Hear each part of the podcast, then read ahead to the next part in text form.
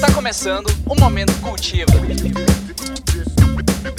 Já faz alguns anos que conseguimos desvendar o mistério arqueológico de como os Moais, também conhecidos como as famosas estátuas de Ilha de Páscoa, foram para lá.